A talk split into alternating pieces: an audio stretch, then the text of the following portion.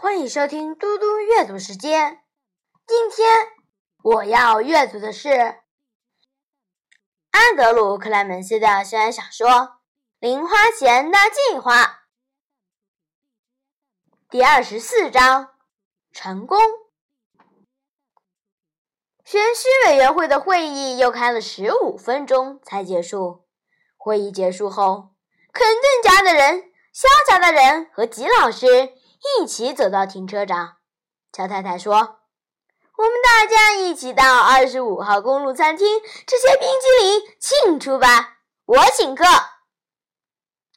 金老师在他的车子旁停下来，拿出钥匙说：“谢谢，心领了，我得赶快回家。”可是我们其他人还是可以去，对不对？格雷格说：“他的爸爸说。”如果吉诺托波罗老师没办法去，那我们最好也心领了。他伸出手和吉老师握手。你刚刚的表现太棒了。吉老师微笑，谦虚的摇摇头。他对着格雷格和莫拉点头说：“要恭喜的是这两位，我真的很喜欢格雷格刚才提议学校福利社的构想。我想委员会也喜欢。”可这还得要看达文波校长那一关。莫拉说：“可是你也听到了呀，他现在喜欢看漫画了。”他指着格雷格手上拿的纸箱说：“拿这些去他家给他看，真是天才。”格雷格微笑说：“是啦，可是……”莫拉抢着说：“不，真的。”这是个伟大的点子，因为如果他没有看过，如果他就站起来尖叫大骂，说漫画书有多么糟糕。格雷格摇头说：“是啦，可是我是说真的。”莫拉说：“那真是最棒的点子了，除了说你要捐给学校收入一半那部分，我建议我们还是去吃冰激凌。”格雷格可以吃双份，甚至可以吃个香蕉船，因为他……格雷格几乎是大喊着说：“你可不可以安静一秒钟？”金老师打开后车厢，格雷格想说的是，那些漫画不是他的。他从格雷格手上把纸箱拿走，放进车厢里。我昨天放学后开车回老家，在阁楼里找了半天，才找到我以前的旧漫画书，有两大箱呢。在回家的路上，我决定特别绕过去送货。我很确定达文波的校长会喜欢我看的漫画书，因为里面都没有出现那些红红的东西。他关上车厢门，对大家微笑说：“可是不能说出去呢，好吗？”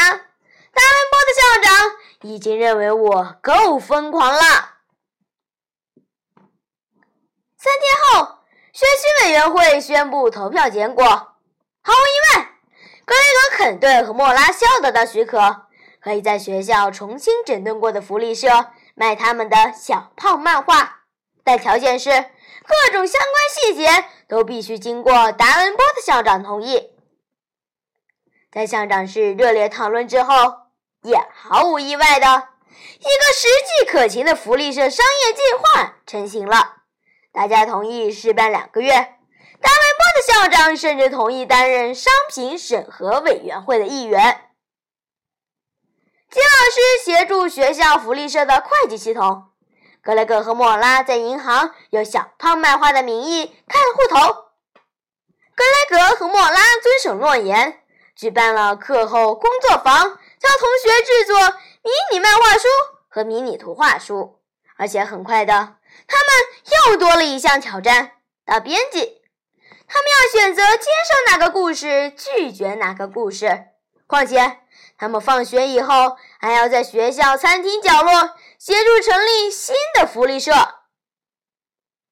事情并不是永远很好玩，有时候工作很辛苦。但是很快的，他们走过了一个又一个的里程碑。十月中旬，重整过的学校福利社开张，有文学区、美术区、手工艺区、二手 CD 区、收集品区以及一般文具区。小胖漫画的架子是格雷格做的，莫拉负责油漆。第一个月，商品审核委员会收到十二项新产品的销售申请，批准了其中五项。十一月中旬，城里的三家小学，还有初中和高中，都根据阿什沃斯小学的模式，重新组织他们的学校福利社，或是开设新的福利社。每一个福利社里的小胖漫画销售价都很受学生欢迎。小胖漫画十一月的销售量非常惊人，《猎人重现》卖出四百三十六本，《迷路的独角兽》卖出四百二十四本。工作人员必须从下午做到晚上，还花了整个周末加班赶印。接近十一月底，小胖漫画拿出新收益买了一个电动订书机和一台好的裁纸机。改善装订和裁剪的速度与质量。十二月，小胖漫画架上除了原有的两本，还多了三本新出版的漫画，其中两本是格雷格和莫拉做的，《克莱昂：强者生存》和《公主的噩梦》，第三本是泰德·肯特尔写的科学幻想故事，由莫拉绘图，格雷格上墨，书名叫做。火星的喇叭。十二月，莫拉开始画一系列新的迷你漫画，主角是一位计算机天才女侦探，名叫海克西·史拜克强。头两本造成轰动，整个学年下来，总共又出了四本海克西的故事。圣诞节前后，另一位六年级同学协助格雷格和莫拉架设小胖漫画的网站。站内有这个公司的介绍，并且收集了书迷的电子信箱数据，开办了网络上的书迷俱乐部。一月，小胖漫画出版了第一本知识类迷你漫画书，叫做《毕达哥拉斯与黄金比例》，作者是安东尼·吉诺托波罗，由莫拉绘图，格雷格上墨。这本书的销路不太好。二月，小胖漫画的网站达到一千一百次的点击率。四月，小胖漫画的每月电子帮订户达两千三百人，第一笔网络购物的书寄出，在城里各学校的销售点，小胖漫画销售量持续上扬。五月，小胖漫画的收藏家开始在网络上喊价。征求书况良好的小胖漫画第一部第一册。六月，吉老师获得许可，在小区大学开课。他设计了一门课，名称叫做《如何将商业点子化为实际行动》。经营过程有时顺利，有时挫折。无论如何，这一年真是忙碌不堪。但是格雷格和莫拉的平均成绩还是都在 B 加和 A 减之间，两个人打成平手，或者说几乎平手。格雷格和莫拉的合作关系熬过了五次对艺术创作的不同意见，四次激烈争吵，两次因为互不相让而去找吉老师评理，还有一次很尴尬的试图手牵手。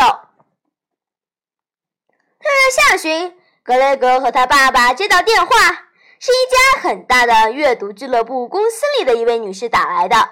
她想知道格雷格有没有兴趣向全国营销小胖漫画。在和其他成员讨论过后，格雷格决定接受提议。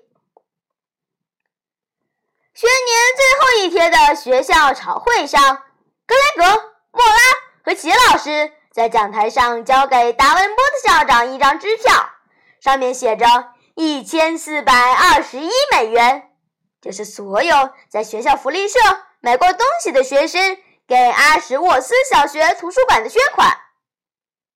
捐款中有九百二十三元有三十八分钱是来自小胖漫画，克雷德肯顿无法相信捐钱的感觉，既然。是那么的棒。谢谢大家我们下次再见。